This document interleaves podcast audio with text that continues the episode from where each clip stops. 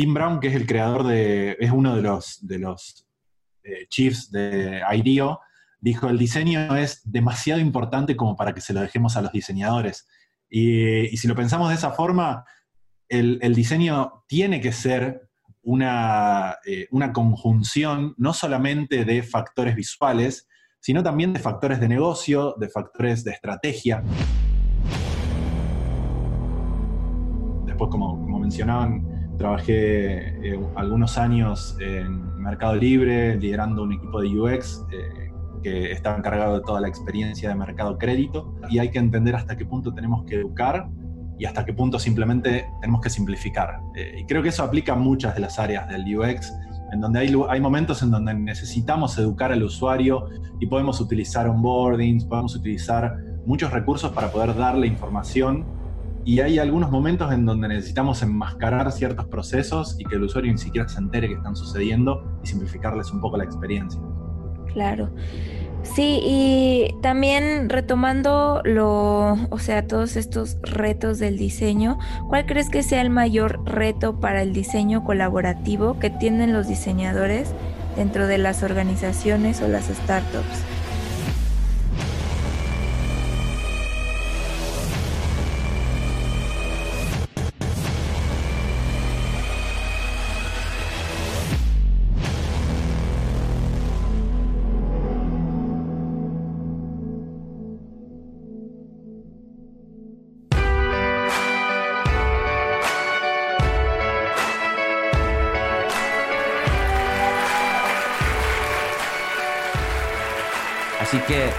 La bienvenida al buen Matías González, que él es también podcaster, tiene toda la parte educativa que también se llama UXopedia y también es fundador de eh, una agencia de diseño que se llama Hello Junio y también estuvo este, trabajando de UX Lead en Mercado Libre, ¿no? Tiene mucho que contarnos, así que bienvenido Matías, ¿cómo estás?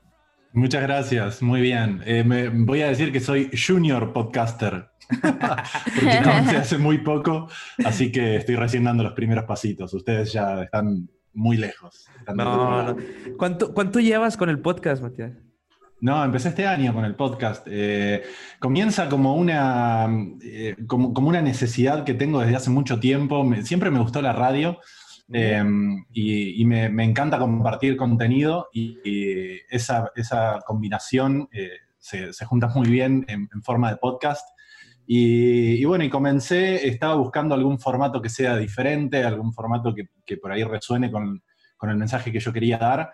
Así que no fui por entrevistas, sino que fui por un podcast más de storytelling, en donde cada uno de los episodios habla de alguna, de alguna metodología, puede ser de trabajo o de alguna problemática, eh, a modo de historia. Y, bueno, y el objetivo un poco del podcast es eh, poder generar, por un lado, disparadores para poder eh, luego googlear o, poder encontrar más información, y, por el otro lado también entretener, y esa es un poco la, idea de poder acompañar a, quien está trabajando o a quien está en su, su viaje o en su commute.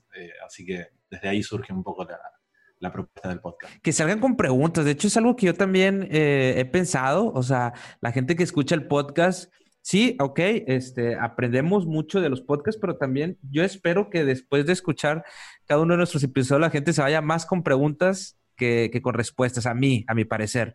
Este, porque creo que, de las preguntas nacen las mejores soluciones. Entonces, este, qué padre lo que mencionas.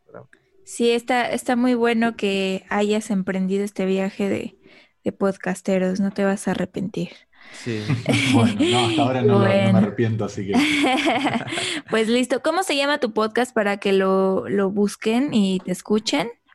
El podcast se llama UXopedia.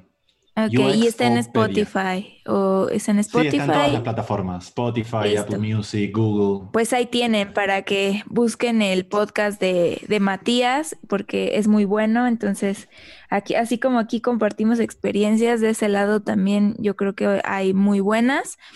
Y pues para que tengan más eh, cartelera de podcast. Porque ya ahí como que nos dicen de otro podcast, pero no, no, vamos, no vamos vamos a parar. Entre más podcasts haya para educación es mejor. De hecho, hace falta más todavía, muchos más, así que aviéntense, porque realmente en español hace falta mucho más contenido este, sobre estos temas, ¿verdad? Sí, sí, sí, totalmente. Y bueno, ahora sí, cuéntanos un poco, Matías, quién es Matías González, qué hace, eh, ahorita en qué anda, algo sobre tus proyectos, no sé, cuéntanos. Bueno, gracias. Eh, bueno, yo vivo en Argentina, nacido y, criado en la ciudad de Rosario. Eh, hoy en día estoy viviendo en Córdoba, que es una ciudad que está cerca, mucho más en medio de montañas, así que con mejores paisajes, aunque gracias a la pandemia solo los veo por fotos.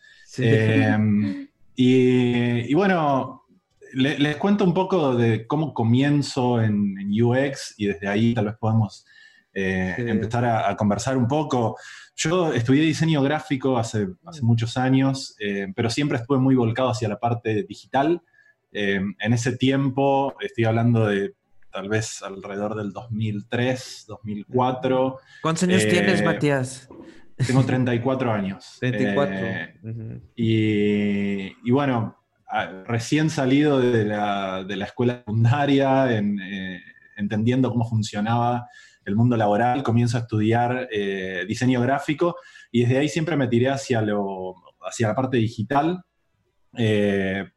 programando un poco algunas cosas en los comienzos de HTML, mm. eh, algo de CSS, pero muy rústico y muy básico, porque en ese momento ni siquiera estaba eh, CSS3 o, metodologías muy, muy formadas como para poder estilar eh, las cosas que estábamos viendo. Y desde ese lado em, es como que siempre comencé a, tener un pie en cada lugar, un pie en la parte del, del desarrollo de frontend, un pie en la parte del diseño, eh, pero sin encontrar un lugar que me deje cómodo. Eh, y después de varios años trabajando de esta forma, estaba trabajando en una, en una agencia y, tengo que viajar a, San Francisco, a Estados Unidos, mm. por un trabajo con un cliente. Y cuando viajo allá, eh, comienzo a trabajar, estuve varios meses allá trabajando en, en, las oficinas de una gran agencia de publicidad eh, que es del, grupo Publicis, que se llama, bueno, eh, no, no, no, no importa el nombre, pero es, es, como de un gran grupo de publicidad. Y dentro de ese grupo estaban los primeros equipos de UX, que eran como un poco bichos raros dentro de la empresa, porque tampoco encontraban muy bien su lugar, no eran diseñadores gráficos trabajando en la parte más tradicional de agencia, tampoco eran diseñadores web. Eh, y, y, de hablar un poco con ellos, fui corriendo a la primera eh, librería que encontré y me compré un libro que hablaba de UX, que es un libro bastante rústico y, que fue, creo que fue editado en el 2000, bueno, a, mediados del 2000, 2000, sí, 2005, 2006, una cosa así, que se llama eh, una guía de proyecto de UX Design. Eh, y, y desde ahí que inclusive hoy en día muchas de las cosas que cuenta se mantienen bastante, bastante vigentes, aunque, por ejemplo, cuando habla de prototipado, las metodologías de prototipado son con Dreamweaver o, Paper Prototyping. o sea, no, estás tan actualizado en todo, pero los fundamentos son interesantes ver cómo eh, ya se estaban empezando a gestar. Y desde ahí es que comienzo eh, esta carrera, como empezando a hacerme un lugar dentro de cada uno de los lugares en donde trabajé. Trabajé en algunas otras eh, estilos de software factories, pero nunca muy en la parte de, de front-end, eh, aunque estaba como front-end, pero siempre haciéndome un lugar en, UX, que creo que eso es algo re interesante y me parece que todos deberíamos tener esa, esa intuición de entender cuál es el lugar que nos gusta y una vez que lo encontramos, que no siempre es fácil encontrarlo, ¿no? Pero una vez que lo encontramos, luchar por ese lugar sin importar eh, eh, la, empresa, la agencia o el lugar en donde estemos trabajando, eh, porque en general se puede, se pueden encontrar formas de poder hablar con los stakeholders o con las personas que estén a cargo y poder proponerles distintas dinámicas de trabajo. Y si no, por supuesto, siempre se pueden buscar nuevos lugares, que fue eventualmente lo que yo hice. Y bueno, y desde ahí trabajé en empresas como, como Product Owner, en algunas startups, eh, después como, como, mencionaban, trabajé eh, algunos años en Mercado Libre, liderando un equipo de UX eh, que estaba encargado de toda la experiencia de mercado crédito. que es la parte crediticia y, es como lo más financiero dentro de lo financiero. Lo más, lo más difícil yo creo, ¿no? Porque este, me imagino que hubo mucho, mucho trabajo ahí en esa parte este, para ti, ¿no? Es súper es súper complejo porque el desafío está en la falta de educación financiera de, los usuarios. Y justamente por eso también en, el podcast empecé a hablar con algunas empresas fintech eh, mm. y uno de los, de los eh, expertos con lo que hablé un poco me trajo un, concepto que me parece súper interesante que hablaba de eh, la educación financiera es muy compleja y hay que entender hasta qué punto tenemos que educar y hasta qué punto simplemente tenemos que simplificar. Eh, y creo que eso aplica a muchas de las áreas del UX, en donde hay, hay, momentos en donde necesitamos educar al usuario y podemos utilizar onboardings, podemos utilizar muchos recursos para poder darle información y hay algunos momentos en donde necesitamos enmascarar ciertos procesos y que el usuario ni siquiera se entere que están sucediendo y simplificarles un poco la experiencia. Eh, y de eso se trató en general toda la experiencia dentro de, la, pata crediticia de Mercado Libre, eh, en donde, bueno, trabajamos mucho sobre journeys de comunicación para estados de cuotas, eh, sobre dashboards para poder integrar eh, la experiencia crediticia, la plataforma de, Mercado Libre. ¿Cuántos eran en el equipo ahí este, con los que tú colaborabas en Mercado Libre? El equipo pequeño terminamos siendo 12 personas. Eh, digo el equipo pequeño porque Mercado Libre está compuesto por muchos equipos que colaboran entre sí, pero cada uno tiene a cargo diferentes partes del producto. nosotros teníamos íntegramente la parte de mercado crédito, que es un vertical completo, y terminamos armando un equipo de unas 12 personas que lo dividimos en cuatro y armamos squads para poder tocar diferentes segmentos, porque hay uno, uno de los segmentos es la parte crediticia hacia vendedores, hacia compradores, e inclusive dentro de, de esos segmentos como que hay subdivisiones. Entonces armamos pequeños squads en donde un poco eh, armamos equipos interdisciplinarios, en donde dentro de la disciplina de UX, como es tan grande, eh, tan grande me refiero a tenemos eh, una, mentalidad para lo visual, para lo analítico, para lo creativo, para mirar datos, entonces como hay diferentes perfiles dentro de lo que es un UX, intentamos armar perfiles que, que trabajen bien entre sí para poder buscar el mejor resultado y, desde ahí surgió esta idea. ¿Como, como, como cuáles perfiles? Algo ahí, Matías, perdón, como alguno, es que está súper interesante, perdón que te... No, no, por supuesto, porque se me hizo... veces que falta. No, hombre, es que se, nos hizo muy interesante eso, o sea, de que formaron squad y luego diferentes perfiles, o sea, como, ¿qué tipo de, perfiles? Sí, lo que, lo que yo veo es que normalmente eh, el diseñador de experiencia de usuario viene con cierto, eh, cierto conocimiento adquirido de experiencias previas. Mucho depende de la carrera que hayan estudiado, mucho depende del tipo de mentalidad que tenga.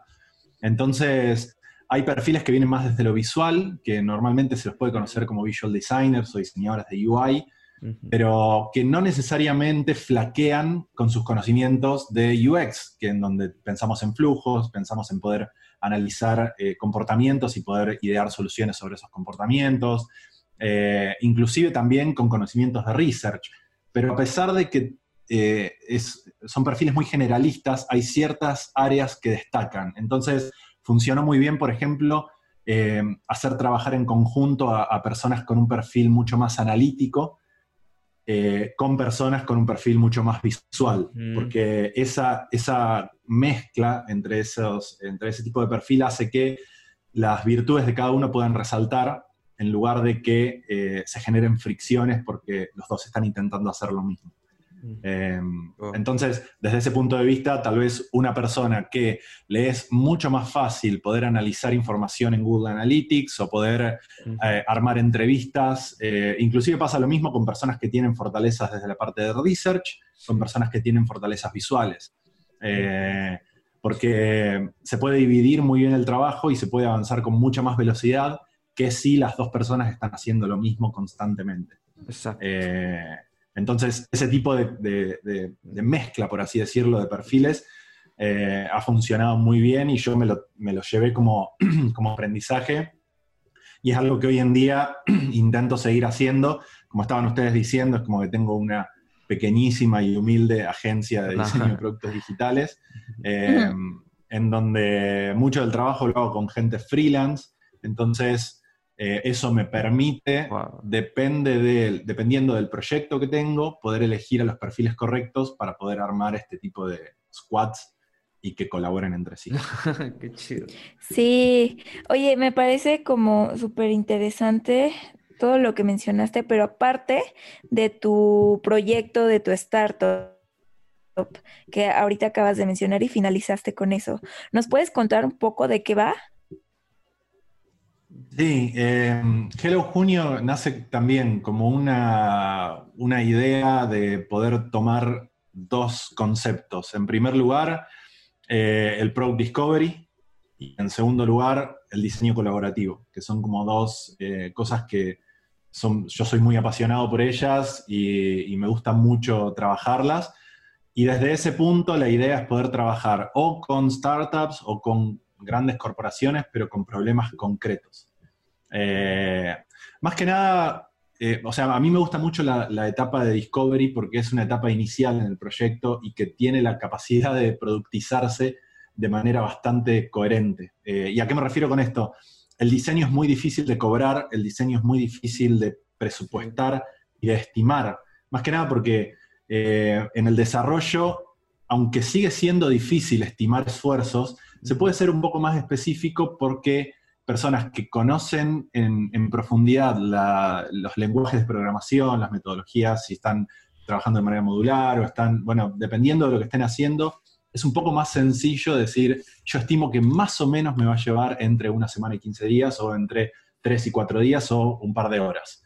En el diseño, algunas veces se puede y algunas veces es muy, muy, muy difícil por, el, por la impronta creativa que tiene eh, mucho de lo que nosotros hacemos y porque tal vez hay complicaciones que se meten en el medio que estiran eh, el trabajo. Y me ha pasado muchas veces de trabajar con clientes y estirar el trabajo durante meses y meses y meses eh, al punto en el que ya no sé cómo cerrarlo y creo que intentar productizar el trabajo que nosotros hacemos hace que sea mucho más sencillo de vender, mucho más fácil de ofrecer y mucho más efectivo porque al comienzo del trabajo yo ya sé cuáles van a ser los entregables, eh. cuánto tiempo necesito para, desarrollar esos entregables al nivel de excelencia que yo estoy buscando em, y puedo decírtelo de antemano eh, entonces se quita un montón de la incertidumbre de, bueno, vos me decís cuál es la idea que necesitas, yo me llevo esa idea, la trabajo durante un montón de tiempo, tengo un montón de inseguridades porque no sé si te va a gustar o no te va a gustar, después vuelvo con el cliente, le muestro lo que hice, el cliente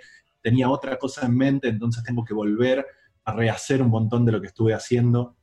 Entonces, esos son los desafíos en donde estas dos cosas que son por ahí las etapas de discovery o etapas iniciales en donde una, startup o una empresa tiene un gran problema o tiene algo para poder encarar y necesita herramientas para poder hacerlo.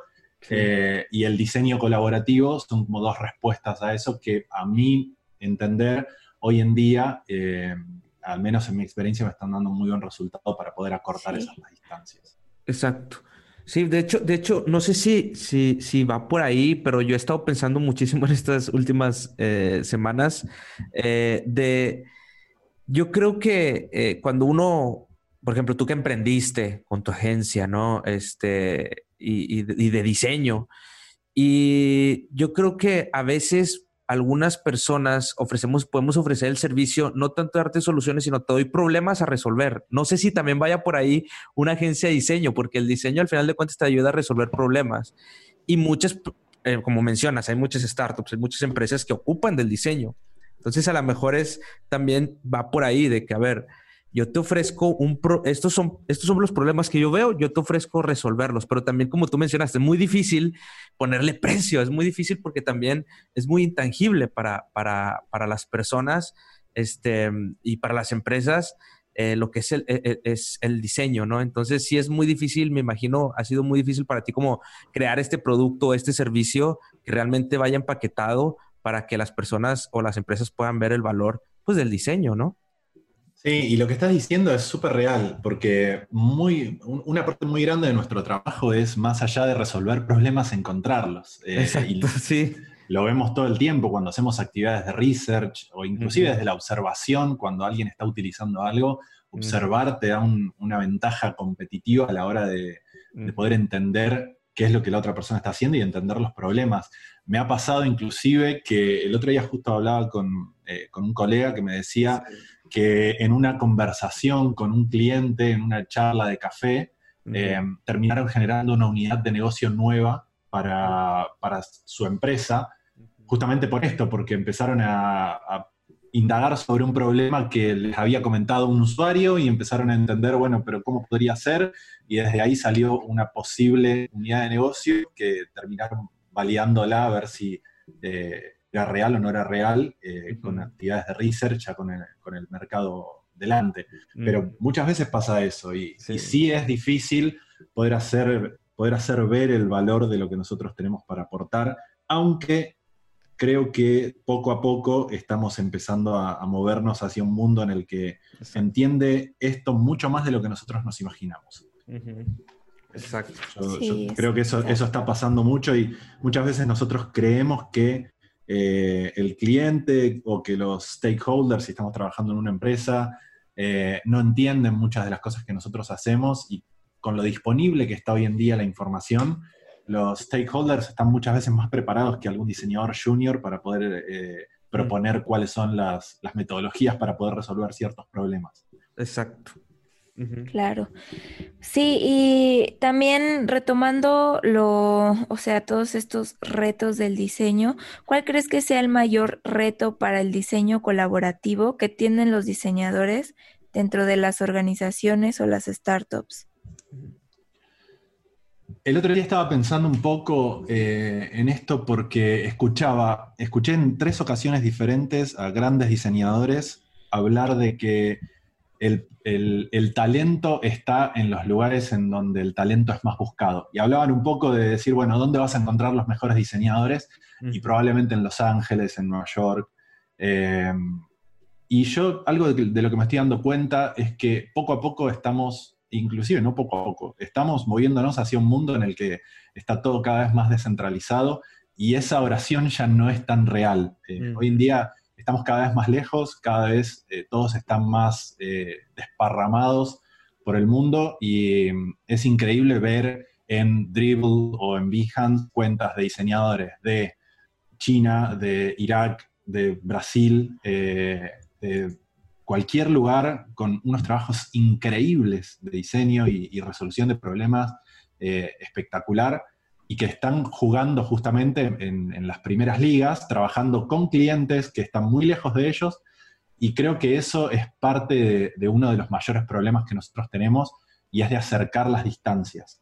Mm. Más que nada porque si pensamos en diseño colaborativo, la distancia no solamente es física, sino también es conceptual. Eh, muchas veces cuando un cliente o, un jefe nos dice, necesito que hagamos esto, el outcome que ellos tal vez están pensando es muy diferente al que nosotros estamos pensando. Y esa distancia es muy difícil de acortar. En, en, muchos casos, y lo que yo hacía antes era, ok, intentar indagar y preguntarle, preguntarle, preguntarle cosas hasta que yo creía que tenía una idea más o menos formada de lo que la otra persona eh, estaba esperando o quería, y luego de eso me iba y creaba soluciones para después poder eh, devolvérselas y mostrárselas. El 70% de las veces, y eso obviamente es una de esas cosas que hace que se extiendan los tiempos de, diseño, se bajen los presupuestos y mm. demás. Y el diseño colaborativo creo que trae un poco de eso, trae, em, ya sea trabajando con el cliente final, que llamémosle cliente final a cualquier persona que sea la que nos está pidiendo que hagamos el trabajo, eh, o trabajando con coequippers o con compañeros de trabajo, hace que el, el, producto final que está surgiendo no es de una persona, sino es del pensamiento colectivo. Y de esa forma, guiado de la manera correcta, el resultado puede ser superador, no solamente desde un punto de vista técnico, sino también desde un punto de vista de optimización de los tiempos. Porque, y esto me ha pasado incontable cantidad de veces, bueno, soy un poco exagerado como verán, ¿no? Tampoco incontable cantidad de veces, pero sí me ha pasado muchas veces de mostrarle un trabajo a un cliente después de haber hecho una dinámica de diseño colaborativo y que no haya ninguna sorpresa.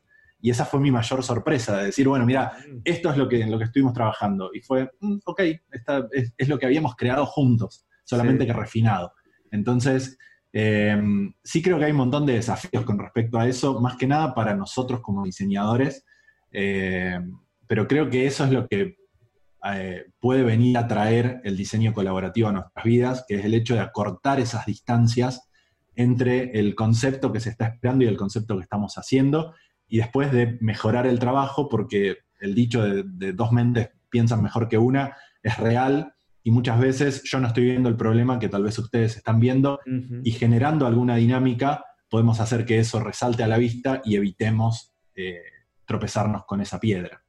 Eh, si vamos a desafíos y un poco algunas cosas que, yo he tenido que transitar, que todavía transito en muchos casos, que creo que a, muchos les puede llegar a pasar, es eh, como diseñadores solemos ser muy egocéntricos. Y eso nos puede afectar un montón porque no, hombre, ¿cómo a poco son Sí, la verdad es que es un, es un mal que, o sea, desde muchísimos años atrás siempre lo han traído o lo hemos traído, ¿no? Es muy difícil como lidiar con, nuestro propio ego, o sea, no nada más como señalando a externos, sino nosotros mismos.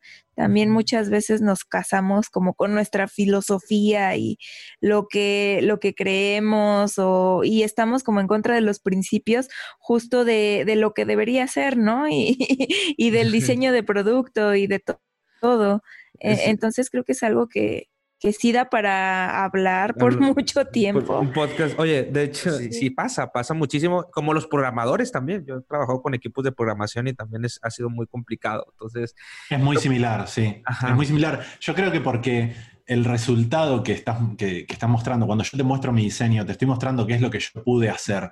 Y de alguna forma me estoy desnudando un poco y te estoy mostrando que esto soy yo. Y ese es, una, eso es un concepto errado, porque en realidad, eh, si miras un diseño que hiciste hace tres años, comparado con un diseño que, estás haciendo ahora, probablemente no seas la misma persona o no seas el mismo diseño. Entonces, eso te demuestra que el diseño no sos vos, sino que es parte de lo que pudiste interpretar y de lo que pudiste crear. Y, romper esa barrera del ego, eh, que inclusive el ego es diferente a la autoestima. Esto fue algo que yo aprendí con el tiempo. Eh, hay, personas que tienen autoestima baja y por eso creen que no son egocéntricas, pero corren por dos caminos diferentes eh, a, mi punto de vista, en donde eh, una cosa es cuál es la estima que yo tengo de lo que yo soy, que puede ser baja o puede ser alta, eh, y otra cosa es ser egocéntrico, y creo que matar ese ego es parte de lo que necesitamos sí o sí a la hora de hacer actividades de diseño colaborativo, ya sea que estás diseñando con otro diseñador o estás diseñando con una persona que no es diseñadora. Y en esos casos más todavía, porque mm, estás poniendo a diseñar a un no diseñador, por así decirlo, eh, y eso puede ser fuerte, cuando en realidad Tim Brown, que es el creador de, es uno de los, de los eh, chiefs de IDEO, dijo, el diseño es demasiado importante como para que se lo dejemos a los diseñadores. Y, si lo pensamos de esa forma, el, diseño tiene que ser una, eh, una, conjunción no solamente de factores visuales, sino también de factores de negocio, de factores de estrategia. Y eso, a, mi punto de vista, es lo que diferencia a los diseñadores de UX o de UI de los product designers, que es que pueden ir más allá pensando tal vez en estrategia, pensando en cómo esto afecta al negocio y de qué manera podemos mejorar el negocio o empeorar el negocio con las acciones que estamos haciendo y tener eso en mente, eh, por ahí es, es, parte de lo, que, de lo que puede diferenciar a ese, a ese tipo de, roles. Eh, así que matar el ego definitivamente es uno de esos desafíos. Eh, entender el rol dentro del equipo en donde estamos trabajando. Puede que en alguna actividad estemos siendo facilitadores y en ese momento tenemos que ponernos en el rol de facilitadores y no en el rol de diseñadores o puede que en otro momento estemos diseñando o prototipando y ahí tenemos que dejar de que otras personas pongan sus manos sobre las nuestras, por así decirlo, para poder co-crear. Eh, así que nada, eh, eso es otro de los, de los desafíos que yo veo. Entre muchos otros, ¿no? Eh, el hecho de compartir información, cómo nos cuesta compartir información porque creemos que la información es poder. Eh, y hoy en día la información es tan fácil de conseguir que en realidad la, disciplina es poder. El hecho de decir, bueno, tomo esta información y hago algo con eso. o sé dónde buscar, o conozco cuáles son las fuentes en donde confío y puedo buscar. Eh, pero bueno, todas esas cosas es como que se van metiendo en el medio de estas, eh, de estas metodologías que en el momento en el que nos unimos para poder crear, en mi experiencia, el resultado siempre es superador. Sí, eso de el trabajo colaborativo creo que también eh, puede como luchar contra el ego individual que tiene cada uno y no nada más hablando como de diseño, porque también hay muchos programadores que, que tienen por ahí ese ego, ¿no? De no, pues es que los diseñadores entregaron esto, entonces ni siquiera saben de código, porque están decidiendo algo de código que no saben, que se pongan a estudiar, ¿no? O ese tipo de comentarios. Entonces, este, creo que al al tener esta idea en mente de que el trabajo que estoy haciendo en equipo y las ideas que aportemos son para el equipo y para beneficio de todos, eh, deja de un lado como esta apropiación de lo que estoy haciendo vino de mi mente, es mío y por lo tanto pues alimenta tu propio ego, ¿no? Porque es justo esta parte que dices de, es una parte de mí, entonces es como desnudar mi esencia como diseñador y puntos extra, ¿no? Porque eh, cada vez me vuelvo mejor o, soy mejor que, que los demás o ya soy senior y ya no soy junior porque mi idea funcionó. O sea, justo es como despojarte de, de esta falsa creencia que pues la idea que tuviste no es tuya, sino que fue una una manera de poder eh, evolucionarla a través de todas las demás perspectivas de los demás y que se vuelve parte de una idea del equipo y no tuya. O sea, creo que va por ahí. Exacto. A mí, me gustaría, y, yo creo que sí, o sea, este tema de colaboración que, que, están, que estamos charlando aquí en este, en este episodio, lo que me, llamó mucho la atención, lo que mencionaste, Matías, que eh, cuando estabas en Mercado Libre, pues eh, trabajaron con Squad y, diferentes perfiles. ¿Y qué otra es la mesa de eso precisamente? Que unos, lo mencionaste, unos son de perfiles un poco más visuales, otros a lo mejor eh, son más de, hasta de, a lo mejor más de research. Hay diferentes perfiles en cuáles encajar en este tema UX. Y aquí yo quiero hacerte la pregunta, Matías. ¿Por qué? Porque hay muchas personas que les, les llama la atención el UX, pero no tienen una, no se les da la parte gráfica, por así decirlo, la parte visual, pero pueden encajar en otras áreas. No sé si a ti te ha pasado ese tipo de, eh, de trabajar con esos distintos perfiles cuando estabas en el Mercado Libre y ahora también con, con tu estudio de diseño? Sí, es clarísimo lo que estás diciendo y, es muy cierto más que nada porque la disciplina de UX, eh, primero que no tiene una, forma de estudiarla eh, formalmente, por así decirlo. O sea, no hay una carrera de UX en donde puedas estudiar esto en la facultad. Y eso hace que sea bastante desestructurada.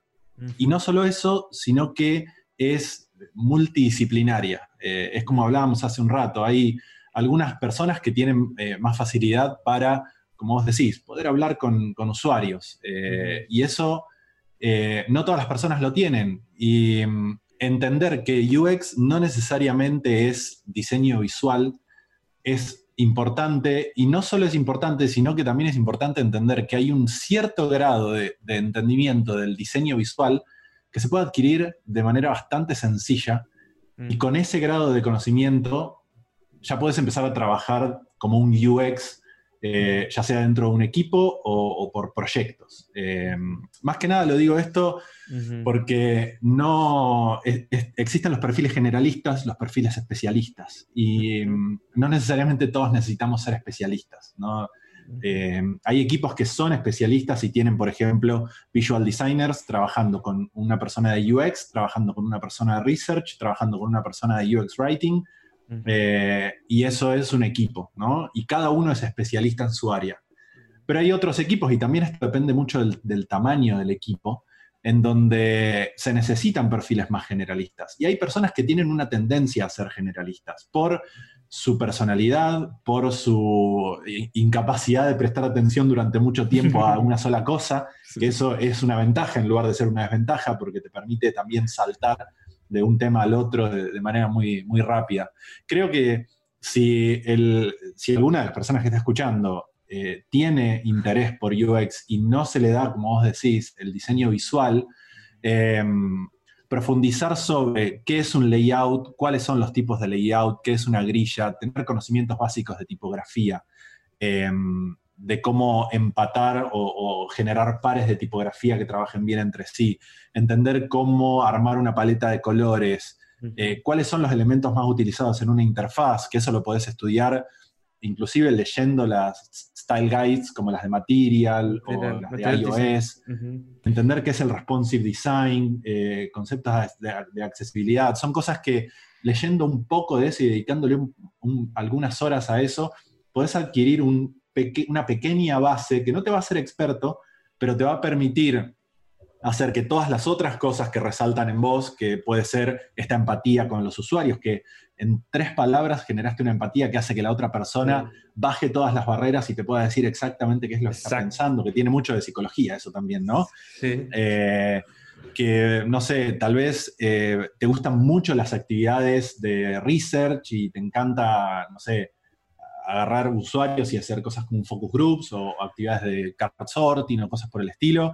Eh, poder, generar esas, em, esa eh, conjunción de, habilidades es algo que te puede dar la capacidad de, poder trabajar como UX, más que nada porque en empresas grandes es en general se, se espera que una persona de UX tenga ciertos conocimientos de eh, de UI, eh, y también que alguna persona de UI tenga ciertos conocimientos de UX, aunque no expertise en eso, y lo mismo con research, eh, porque esas, ese tridente, por así decirlo, es algo que, funciona muy bien entre sí. Entonces, yo sí creo que con un poco de esfuerzo y mirando en los lugares correctos, se puede adquirir una base de conocimiento que te permite resaltar esas otras habilidades que son las que más te gustan, las que más disfrutas y las que te salen de forma natural.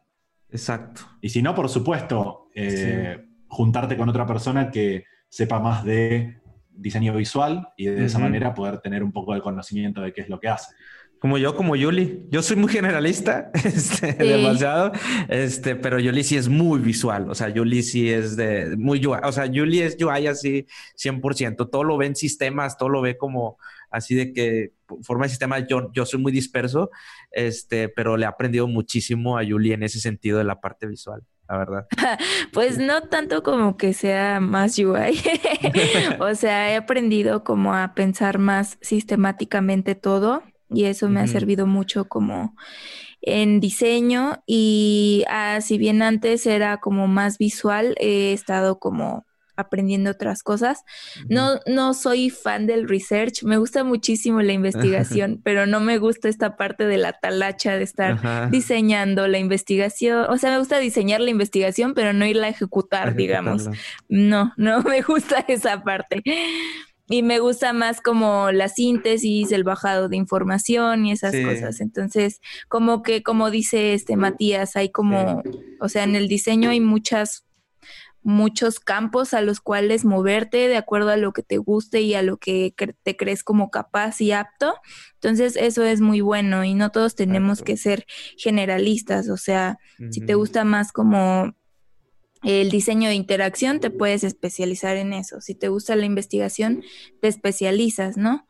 Pero algo que creo que sí es cierto es que Em, las empresas, o por lo menos acá en México y como lo veo, siguen pidiendo mucho estos perfiles generalistas y no me parece malo, pero creo que todavía hay como un paso que, grande que tomar para poder crear un equipo más eh, multidisciplinario y con perfiles especializados.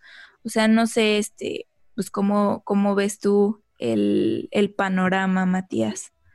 Sí, yo creo que es una cuestión de madurez. Eh, hoy en día hay, mucha más especificidad a la hora de buscar perfiles de lo que había antes. Antes te pedían una persona que eh, sea diseñadora visual, pero que también haga research, pero que también programe, pero que también sepa de producto, pero que también, etcétera, etcétera, etcétera. Eh, y son esos famosos perfiles unicornio mm. que terminan siendo un poco de todo y un poco de nada. Em, aunque los existe y hay personas que son muy capaces. Sí, que incluso a los unicornios les piden este niveles de front, ¿no? De maquetación y programación y todo eso. Claro. Y eso pues Eh, ya pero- está muy cañón. Pero creo que es una cuestión de madurez y también es de madurez de la, de la propia empresa. Me parece que empresas que son pequeñas y que tienen pequeños Sí. equipos de trabajo necesitan perfiles generalistas sí, por una cuestión de presupuesto y por una cuestión de, de madurez del producto y del equipo. En general, Sí. si tenés cuatro personas trabajando en el área de UX y dos de desarrolladores, van a generar muchísimo más de lo que los desarrolladores pueden hacer. Entonces, es como que no vas a poder tener aprendizajes lo suficientemente rápido y hasta que puedas generar una rueda que ruede de la manera correcta, necesitas balancear esos, eh, esos perfiles para poder recién tener un equipo con ciertos especialistas. eh, necesitas un volumen grande de, de- de capacidad de trabajo y de velocidad de desarrollo. Sí, justo era algo que platicábamos con los chicos de Desnudando el UX. Un saludo por si, por si nos llegan a escuchar. Eh, de los niveles de maduración y dependiendo de que en dónde se encuentre la empresa, pues son los perfiles que también van a estar solicitando y la serie de prácticas o metodologías que incluyan dentro de. En un startup, pues les viene bien un diseñador, este, UX, UI, ¿no? Como comúnmente los, los, este, los llaman o como hemos visto muchos puestos de trabajo. ¿Por qué? Pues porque quizás eh, eso les resulta, o sea, simplemente quieren como bajar lo que ya tienen a un nivel de prototipo, algo muy visual y ah, si acaso testear y listo. Pero si ya hablamos de un proyecto más grande, una empresa con una maduración pues mucho más alta, pues ya estaremos hablando de eh, incluso células, áreas que, que tengan eh, algo en específico. Puede ser la célula de service, la célula de UX y eh, cada una pues tienen perfiles destinados a eso y que están diseñadas para pues tener especialistas tanto en investigación como en visual, como am, pues también de otras disciplinas y esto pues es muy evidente, pero lo que, lo que sí es que acá, no sé ahorita como con esto de la pandemia, las startups cómo lo, cómo lo anden haciendo, pero también han cambiado mucho como las formas en, la, en las que se estaba trabajando y eso creo que también afecta, ¿no? Afecta, eh, pues si tenías como este generalista, pero no sabe de research y ahora que justo hace mucha falta como el UX research por el contexto en el que estamos viviendo, no puedes cubrir esa parte y es muy probable que pues ahí tengas un punto de debilidad, digamos, no sé, es un ejemplo. Yo, yo, sí, yo creo que, por ejemplo, es como menciona el contexto de la empresa, mucho va por el contexto de la empresa eh, y también el contexto de la maduración, como mencionaba también Matías, de, del conocimiento, porque antes hablábamos, por decir un ejemplo, de los webmasters, ¿no? Que eran esos que hacían páginas y de repente ya ahorita es muy común decir, oye, pues soy front y soy back, y las empresas lo buscan de esa manera, o sea, porque ha madurado la forma en la cual, eh, la forma en que se hace código o, se creas programas o desarrollas un software, pues también ya la, la gente pues ya lo conoce, ya sé quién es un front y quién es un backend, ¿no? Pero antes no, antes era el webmaster o alguien que, que hacía las dos cosas, pero ya fue madurando poco a poco. Yo creo que el, el, el, UX también va a ir madurando poco a poco y se van a ir buscando estos perfiles y poco a poco se van haciendo más especialistas eh, y que la gente va a decir, oye, en mi contexto ocupo un UX Writing, porque es lo que un UX Research, que yo creo que ahorita es lo que más, como dice Julio, o sea, se ocupa muchísimo investigación. Eh, pero como quiera, yo pienso y yo creo que hay los perfiles generalistas no son malos. O sea, te digo por qué. O no. sea, a lo mejor lo digo desde mi experiencia, pero es yo en lo personal soy muy generalista. O sea, sí me enfoco mucho en marketing y comunicación y todo, pero eh, yo puedo hablar con el equipo de programación, el equipo de diseño, el equipo de marketing, el equipo de finanzas. O sea, soy como el que une porque a veces entre ellos no se pueden hablar y no se entienden porque hablan diferentes idiomas, pero como yo hablo el idioma de todos ellos, yo sé y, y, y me ha funcionado muchísimo cuando trabajo con empresas, este, y ahorita que también estoy colaborando en, en una startup del sector salud, me gusta mucho eso, el, el ser yo sí. como el conector de poder decir, a ver, no, pero espérame, esto lo podemos solucionar con el equipo de UX, ¿no? O esto lo podemos, o el equipo de diseño, esto lo podemos comunicar o solucionar con el equipo de programación, o esto le va a funcionar a marketing. Yo creo que, que son perfiles eh, generalistas también no son malos, sí. pienso yo. Me gusta esa idea como de ir eh, transformando tu perfil o adaptándose de acuerdo a lo que se necesita en el proyecto o de acuerdo a los lugares en los que has estado, porque de alguna forma son experiencias que puedes aplicar a lo largo de toda tu carrera como diseñador.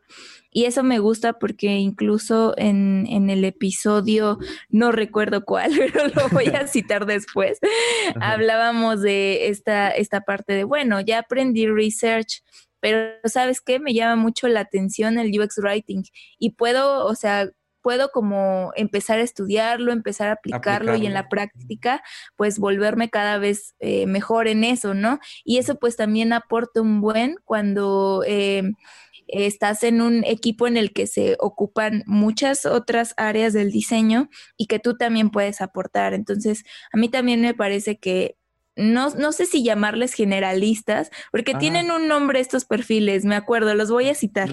Eh, ajá, entonces eh, se me hace muy bueno y, y, pues tampoco es que un especialista va a saber mucho más que tú, ¿no? Solo porque o sea, si es especialista en algo, tal vez está muy clavado, pero pues eso no quiere decir que sea como superior, ¿no? A, un generalista. Yo, estoy re de acuerdo con eso, ¿eh? Y me parece que los generalistas tienen muchísimo valor. Si lo pensamos, es como que el generalista abarca horizontalmente y el, especialista abarca verticalmente, o sea, profundo. Eh, puedes tener un poco de conocimiento de muchas cosas o puedes tener, puedes tener muchísimo conocimiento de una cosa.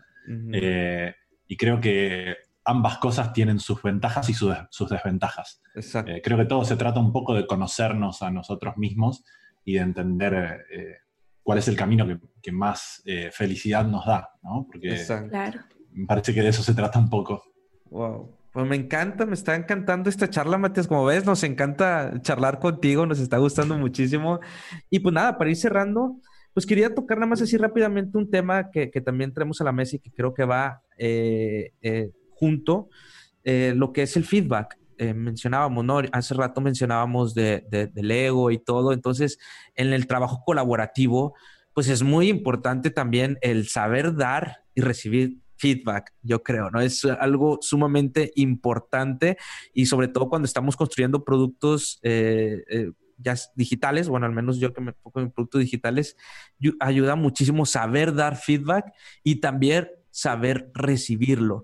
No sé, tú, este, con, todos estos equipos colaborativos, con, los equipos con los que has colaborado también y estás trabajando, ¿cómo llevas esa parte, Matías? ¿Algunos consejos, unos dos, tres consejos que podamos aplicar a la hora de dar y recibir feedback? Sí, es súper difícil el tema del feedback eh, por muchos aspectos. El feedback, cuando nosotros estamos eh, dando feedback, eh, a mí esto es algo que me pasó una de las, de las cosas con las que yo me he topado en mi carrera y que ha sido uno de los mayores desafíos ha sido la parte del liderazgo. Que hay, un principio muy conocido que se llama el principio de Peter, eh, que no sé si lo conocen, pero lo que dice el principio es que cualquier persona cuando performa bien empieza a, a, crecer dentro de una organización hasta el punto en el que llega a un rol en el que performa súper mal porque no está preparada para hacerlo. Eh, entonces se, transforma de ser un top performer a, estar performando por debajo de lo que debería estar performando una persona regular.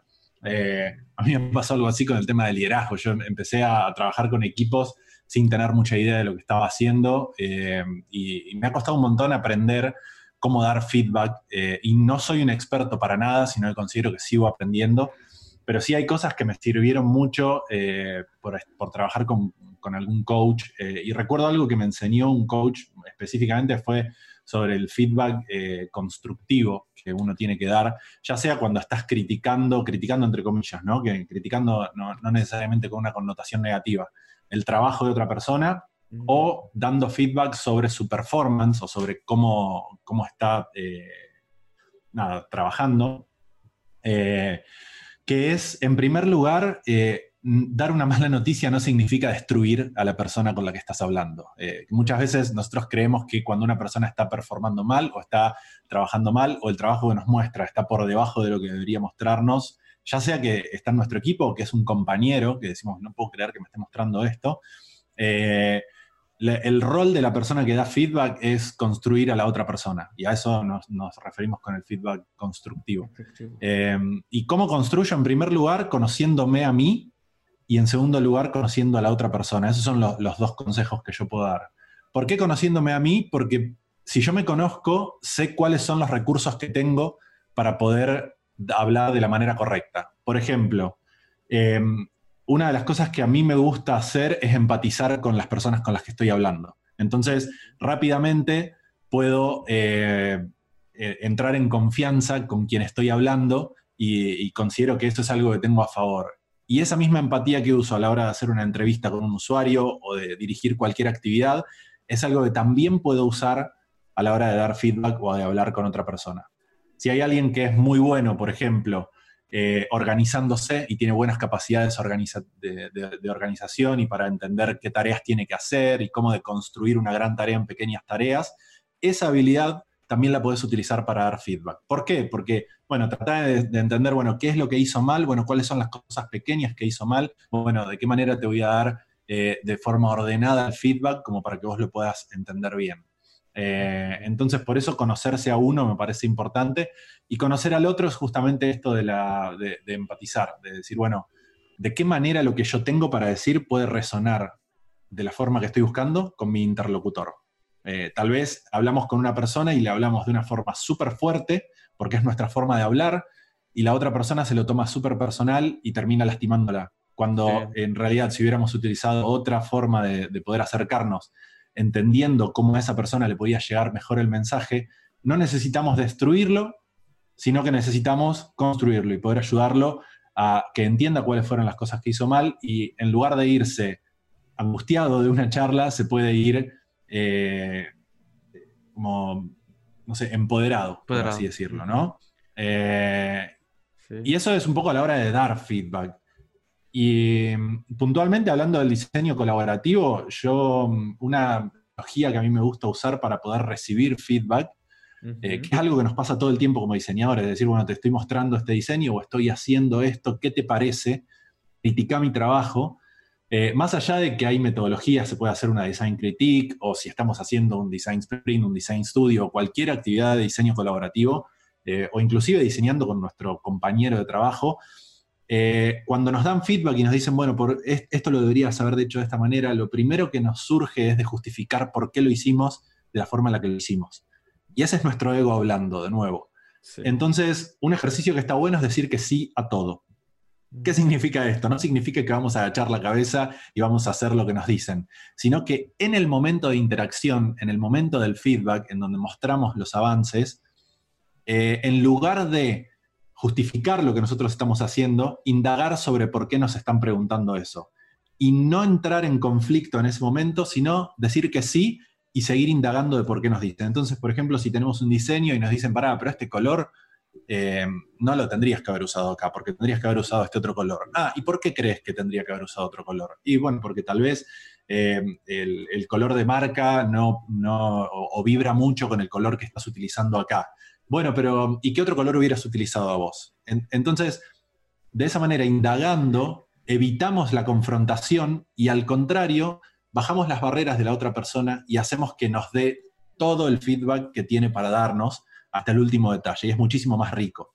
Y, luego de eso, volvemos a hacer otra instancia en donde nosotros les, les devolvemos feedback a esta persona y le decimos, bueno, mira, de las oportunidades que vos me mostraste, esto yo ya lo había probado y no funciona por tal, tal y tal cosa. Esto sí funciona y lo vamos a probar y estuvo buenísima esa idea. Esto lo vamos a hacer de esta manera. Entonces, en lugar de entrar en confrontación, lo que hacemos es indagar y, rascar de alguna manera todo lo que esa persona tiene para decirnos y después procesarlo en frío y poder devolverle feedback de lo que ellos nos dijeron. Esa es una metodología que a mí me sirve mucho y que creo que tal vez a otros les puede servir como para evitar esa justificación constante y esa confrontación que es lo que nos sale de adentro. Y en lugar de hacer eso, utilizar las mismas habilidades que utilizamos a la hora de hacer un testeo con usuarios, eh, en donde indagamos, indagamos y no les damos ninguna respuesta. Y después de eso le damos una devolución. Puede ser por mail, puede ser por chat, puede ser en otra, en otra charla. Eh, y no entendemos el contexto. Está, muy excelente, me encantó porque fue muy práctico, Matías. ¿Te pasas? Estuvo? Sí, muchas gracias. Muchas gracias. Y bueno, eh, estoy triste porque ya se terminó este episodio. Eh, no sin antes, pues, darte las gracias por estar aquí, Matías. Y antes de que nos vayamos, te quería pedir si tienes algunas recomendaciones a la mano o algunos consejos que puedas darle a los que nos escuchan sobre feedback, sobre el trabajo colaborativo y diseño en general. Ya que estuvimos hablando de las diferentes eh, facetas de un diseñador de experiencia de usuario, me parece súper interesante cerrar esto con algo con lo que cierro el bootcamp de los que les comentaba antes, que es justamente un entrenamiento que hice para poder aprender, pero muy, muy desde la práctica. Y cuando cerramos el bootcamp, lo que hacemos es decir, bueno, pasamos por todas las etapas del diseño de un producto digital. Pasamos por el entendimiento del problema, ideación, eh, prototipado, testeo, diseño de, alta fidelidad, entendimiento de métricas. Ahora que pasamos por todo esto, entendé que si lo que más te gustó fue hacer entrevistas, encuestas, benchmark, algunas cosas que podés hacer es eh, meterte mucho más en la parte de research. Para esto podés leer eh, un libro que se llama Just Enough Research, que es un libro que a mí me encantó, que lo leí hace poco, que es como muy, muy práctico y pragmático con consejos sobre cómo investigar con usuarios. Obsesionate con el Norman Nielsen Group eh, y mira todos sus videos y todo lo que ellos hacen porque es una gran fuente de trabajo. Entendé que son técnicas de research cualitativo y cuantitativo eh, y metete bien profundo con eso. Ahora, si lo que más te gustó fue, eh, y pensar en, trabajos que hiciste, ¿no? pensar en flujos, participar de workshops, armar workshops, analizar casos de uso, eh, plantear alternativas, hacer eh, job statements o, utilizar metodologías de jobs to be done o cosas así, tal vez la parte de UX designer es lo que más te puede sentar. Entonces podés leer The Power of Moments, eh, los, típicos libros que son la Biblia del diseño, como el, design el diseño de las cosas cotidianas, No me hagas pensar. hay un libro que a mí me gustó mucho, que también lo leí hace un tiempo, que se llama User Friendly, que da algunos consejos y, ejemplos que son muy lindos. Eh, estudiar patrones de comportamiento y demás. Eh, y bueno, y después, si te gustó más el diseño visual, eso ya lo hablamos un poco, mirar layouts, tipografías, colores. Eh, y si te gusta la parte de métricas, y entender métricas y revisar métricas y analizar comportamientos de usuarios desde los datos, tal vez la parte de producto es la que más te interese, entonces podés leer algunos libros de estrategia, podés leer Hacking Growth, eh, buenísimo. El, del de el, claro, el, diseño creativo del, negocio del diseño, que es otro libro que está muy bueno. Eh, libros de estrategia como de, Personal MBA, Blue Ocean, eh, El arte de la guerra. Por ahí son cosas que pueden ser interesantes para una persona que le, interese ir para ese lado. No sé si estuvo bien. Y si te interesa el liderazgo, a mí Radical Candor fue un libro que me, cambió la forma de, de pensar en las relaciones con personas. Así que lo, Listo. Pues ahí tienen, eh, ya tenemos bastantes cosas para llevarnos de tarea. No sé si fue mucho o fue poco. No, no, no, está perfecto, no te preocupes. Bueno, pues así finalizamos este episodio. Nuevamente, muchas gracias, Matías, por estar acá. Eh, dinos tus redes para que podamos seguir, seguirte, tu LinkedIn, tu Instagram. Ok, en general en todos lados me encuentran como Mati Gon, el, mi nombre y mi apellido, Matías González, Mati Gon. En Instagram, así como arroba Gon, en LinkedIn me, encuentran también de la misma forma. Eh, si quieren saber más del podcast o del bootcamp, pueden buscar en uxopedia.co y ahí van a encontrar toda la información. Eh, o, también me pueden seguir en las redes y, preguntarme. El podcast está en todas las plataformas, así que lo pueden encontrar desde ahí. Eh, y cualquier otra duda que tengan, me, pueden preguntar. Siempre me encanta obtener feedback como para poder mejorar, así que si quieren darme feedback sobre lo que escucharon acá o sobre cualquier otra cosa que, que estuve haciendo, será más que bienvenido para comenzar a charlar. Pues ahí está, ya está Matías para que lo sigan. Realmente vale la pena seguirle la huella al buen Matías. Está haciendo, está compartiendo pues toda su experiencia, todo su conocimiento y te agradecemos de verdad Matías por estar acá y charlar con nosotros en un sábado. De verdad, muchas, muchas gracias. Y pues nada, también gracias a toda la gente, gracias Julie por este sábado también y gracias a la gente que también escuchó este, este episodio. De verdad, nos la pasamos genial y a ver si próximamente te volvemos a invitar, Matías, porque nos faltaron muchos más temas para charlar. gracias de verdad. Muchas gracias a ustedes por la invitación. Muchas gracias. Nos vemos en el siguiente episodio. Bye.